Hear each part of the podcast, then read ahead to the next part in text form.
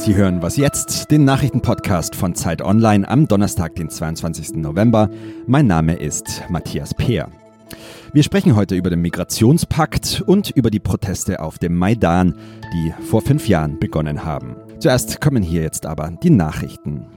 In Halle an der Saale in Sachsen-Anhalt präsentieren sich heute Annegret Kramp-Karrenbauer, Jens Spahn und Friedrich Merz. Die drei aussichtsreichsten Bewerber für den Parteivorsitz der CDU touren gerade durch die Republik und klingen in ihren Vorstellungsrunden immer recht ähnlich.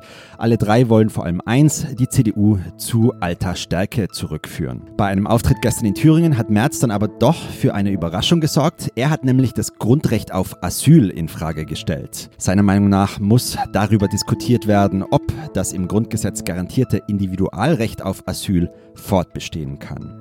Gewählt wird der oder die neue CDU-Vorsitzende am Parteitag Anfang Dezember in Hamburg. In Rom beginnt heute eine dreitägige Mittelmeerkonferenz. Neben den Außenministern von Ägypten, Jordanien, Russland und dem Iran kommt auch NATO-Generalsekretär Jens Stoltenberg. Sie wollen vor allem über die Themen Sicherheit und Migration sprechen. Die Organisatoren wollen mit der Veranstaltung nach eigenen Worten eine positive Agenda mit neuen Ideen für den Mittelmeerraum entwickeln.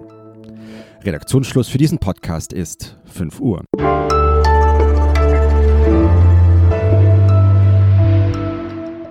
Mein Name ist Simon Gaul. Hallo. Der Migrationspakt gefährde nationale Souveränität, das sagen manche Kritiker. Er sei ein Projekt, erdacht von wenigen Eliten, er fördere mehr Zuwanderung.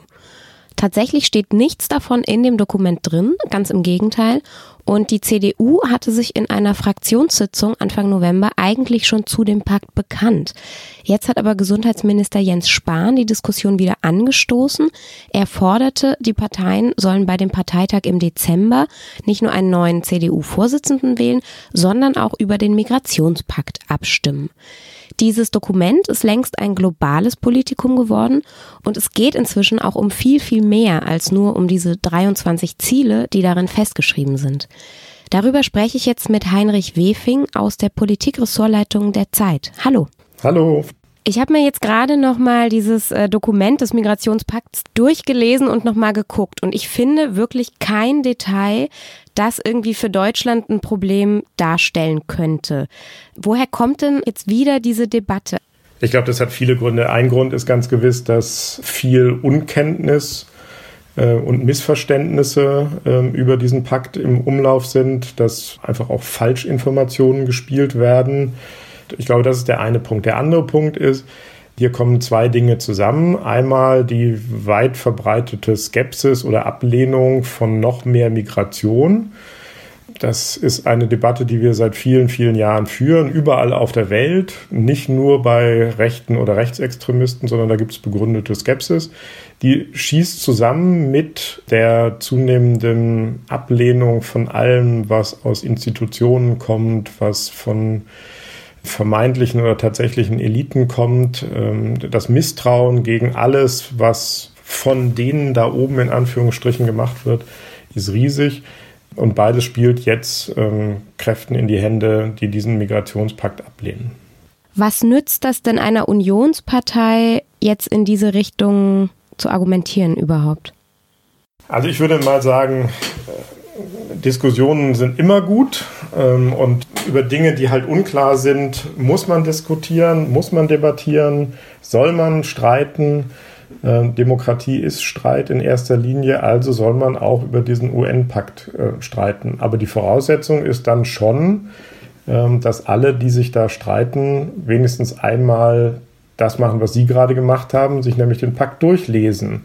Und dann wird man feststellen, dass zwar viele Formulierungen vage sind und ähm, nicht sehr präzise, ähm, aber dass sie nirgendwo äh, sagen, äh, die Souveränität eines Landes wird eingeschränkt. Im Gegenteil, es steht ausdrücklich drin, die Souveränität aller Staaten, die daran teilnehmen, äh, wird, geht vor, geht allem anderen vor.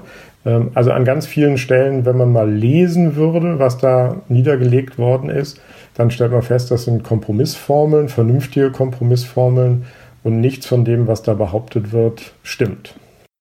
Und Sie haben auch einen Leitartikel jetzt für die aktuelle Zeit geschrieben zu diesem Thema. Und Sie schreiben da dann auch, es ist, wenn diese Abstimmung stattfindet, auch eine Abstimmung, die für die CDU in einer gewissen Weise richtungsweisend sein könnte. Wie meinen Sie ja. das denn?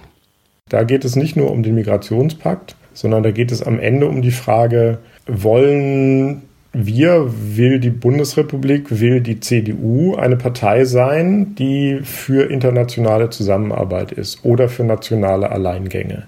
Will die CDU eine Partei sein, die für Kooperation steht oder für Abschottung? Will die CDU eine Partei sein, die auch im Zusammenarbeit der Staaten Regeln beachten will und Recht gelten lassen will? Oder äh, will es eine Partei sein, die die dafür ist, dass sich die Macht durchsetzt. Alle diese Fragen äh, stecken in der Entscheidung über den Migrationspakt mit drin. Und das sind auch die Fragen, die sich jetzt gerade viele andere Staaten äh, stellen. Und in vielen Staaten stößt der Migrationspakt ja, auch das muss man sagen, auf Ablehnung. Und viele Regierungen in vielen Staaten haben sich jetzt entschieden, da nicht mitzumachen. Nicht alle dieser Staaten sind äh, Staaten, die jetzt für äh, Konfrontationen stehen, aber ähm, die alle bisher auch profitieren davon, dass es Zusammenarbeit gibt, internationale Zusammenarbeit, eine geregelte, rechtsbasierte Kooperation. Und ich glaube, das ist der Weg, der jedenfalls für Deutschland der richtige ist. Ähm, und ich glaube, es gibt keinen Grund, wirklich keinen Grund, gegen diesen Migrationspakt zu sein. Vielen Dank. Ich danke Ihnen.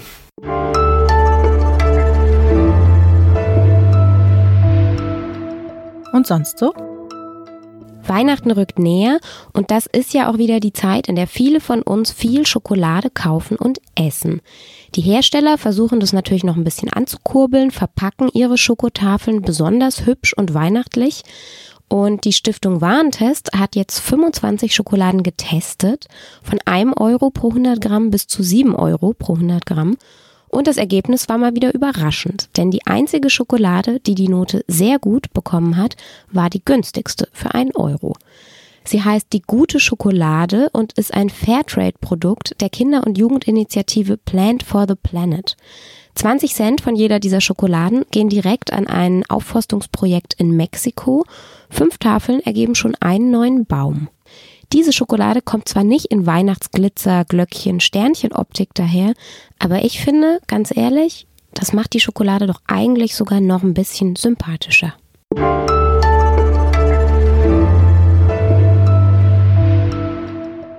Gestern vor genau fünf Jahren begannen die Proteste auf dem Maidan.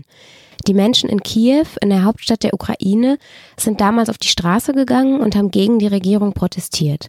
Sie forderten eine Annäherung an die EU, sie forderten Reformen und forderten vor allem auch ein Ende der korrupten Strukturen im Land. Das Ganze wurde dann zu einem riesengroßen Volksaufstand, zu einer richtigen Revolution und am Ende musste der damalige Präsident Viktor Janukowitsch sein Amt niederlegen. Die Bilder, die wir damals aus Kiew zu sehen bekamen, das waren Bilder wie aus einem Krieg mitten in Kiew. Wir erinnern uns an brennende Barrikaden, an Einschusslöcher in Laternenpfahlen und mehr als 100 Menschen wurden in dieser Zeit auch getötet. Mein Kollege Steffen Dobbert war in diesem Winter der Proteste sehr oft in Kiew. Er hat vieles gesehen und erlebt und er ist jetzt wieder dort in Kiew und versucht herauszufinden, was die Euromaidan-Zeit mit den Menschen in der Ukraine gemacht hat. Ich habe ihn hier am Telefon. Hallo Steffen. Hallo Simon. Was ist dir denn aus dieser Zeit in Kiew vor fünf Jahren, du warst ja recht häufig dort, was ist dir denn so besonders in Erinnerung geblieben? Ähm, naja, ich war, glaube ich, 20, 30 Mal insgesamt hier und habe das mitverfolgt, wie das entwickelt hat von einem friedlichen Protest hin zu einer Straßenschlacht, bis dann am Ende im Februar 2014 ähm, um die 100 Menschen gestorben sind. Und da bin ich als Reporter sozusagen mittendrin gewesen. Und was mich jetzt am meisten hier beeindruckt hat, ähm, als ich gestern auch über den Maidan gelaufen bin, ist halt, ja, dass es noch nicht weg ist. Also ich bin an einem alten Herren vorbeigelaufen, der vor diesen Gedenksteinen stand, die hier mitten im Zentrum der Stadt stehen, wo die 100 Bilder aufgestellt sind von Leuten, die damals hier gestorben sind. Ähm, und der hat einfach da gestanden und ganz ruhig ähm, ja, gebetet oder gedacht, ähm, diesen, diesen Verstorbenen. Und das ist schon sehr bewegend, auch weil ich halt damals dabei stand und auch einen von diesen Heavenly Hundred, die himmlischen 100, einen Mann ganz nah gesehen habe und das hat da schon berührt. Fünf Jahre ist eine lange Zeit, da passiert viel, aber diese Erinnerung an diese Revolution ist noch so stark, dass es viele Leute hier bewegt in der Ukraine und mich auch noch bewegt hat. Das heißt, das ist auf jeden Fall noch präsent, auch so im, im Stadtbild. Wie ist das in den Köpfen? Also wie hast du schon mit Leuten sprechen können, wie die heute darüber denken, jetzt mit Abstand? Ja, das ist natürlich jetzt äh, in diesen Tagen hier wieder ein, ein großes Thema.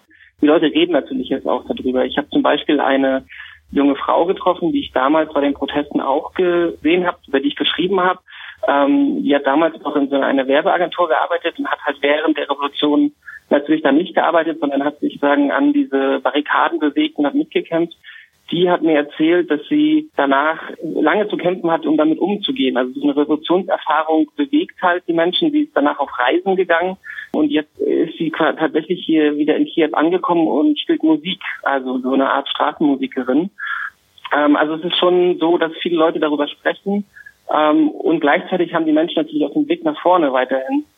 Ähm, die Ukraine steht im nächsten Jahr vor also einem Superwahljahr. Erst sind Präsidentschaftswahlen und dann sind im Herbst auch äh, Parlamentswahlen. Und deswegen äh, fragen sich viele, was ist nicht das Erbe des Maidan, also der Revolution der Würde? Was äh, hat das alles gebracht? Was würdest du sagen, was ist das Erbe des Maidan? Also ich glaube, das Erbe des Maidan sind zwei Dinge. Allein das Wissen, dass diese Menschen, teilweise waren mehr als 100.000 hier auf der Straße, und am Ende haben sie es geschafft, eine korrupte Regierung aus dem Amt zu jagen. Das ist so ein Erbe, eine Erkenntnis, was die Ukrainer auch noch immer mit sich führen, als so eine Art Selbstbewusstsein. Ähm, und gleichzeitig ist das Erbe auch, das ist das Negative, dass Russland diese Freiheitsbestrebungen gnadenlos bestraft hat. Also der Krieg in der Ostukraine und auch ähm, die Annexion der Krim, darunter leidet dieses Land halt immer noch sehr und deswegen sind das so zwei Folgen oder Erben aus der Revolution, die die beide ziemlich äh, tief sitzen in der Seele des ukrainischen Volkes, würde ich mal sagen. Und auf der politischen Seite, jetzt die neue Regierung, würdest du sagen, dass das hat was gebracht? Also gibt es weniger Korruption und weniger Verstrickungen? Ja, also man, man muss aufpassen, dass man nicht äh, zu optimistisch wird. Also nach der Revolution gab es im ganzen Land wirklich eine Euphoriewelle. Junge Leute sind in die Politik gestürmt, junge Leute, die dabei waren hier auf dem Maidan, die wollten die Veränderung. Und jetzt fünf Jahre danach muss man auch sehen, dass sich nicht so viel getan hat. Also eine ältere Kollegin, eine Chefredakteurin sagte mir heute, dass immer noch Leute an der Macht sind, die zuallererst an ihren eigenen Reichtum denken. Und das ist natürlich bitter. Ähm, es war jetzt nicht so, dass mit der äh, Revolution hier innerhalb von einem Jahr oder von zwei Jahren das Land sich umgekrempelt hat. Es geht schon voran, aber politisch ist es immer noch ein weiter Weg und da brauchen wir bestimmt noch, ich weiß nicht, ein Jahrzehnt, äh, wenn man dann sozusagen bewerten will, wie die Auswirkungen dieser Revolution wirklich zu beurteilen sind. Danke, Steffen. Gerne und äh, ein Gruß aus Kiew, der wunderschönen Stadt hier im Herzen der Ukraine. Ja, und mit diesem Gruß aus Kiew ist unser Nachrichtenpodcast für heute auch schon wieder zu Ende. Wenn Sie uns loben oder kritisieren möchten, schreiben Sie uns eine Mail an wasjetzt@zeit.de und wenn Sie möchten, dann hören wir uns morgen wieder. Bis dahin, tschüss.